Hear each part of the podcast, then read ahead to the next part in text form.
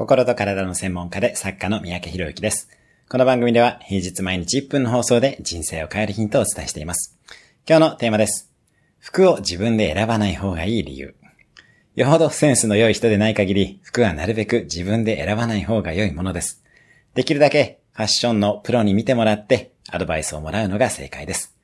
特に年齢を重ねるほど、かつての自分の服のセンスで選んでしまい、時代に合っていない服や年齢相応の素敵な服を選べなくなったりします。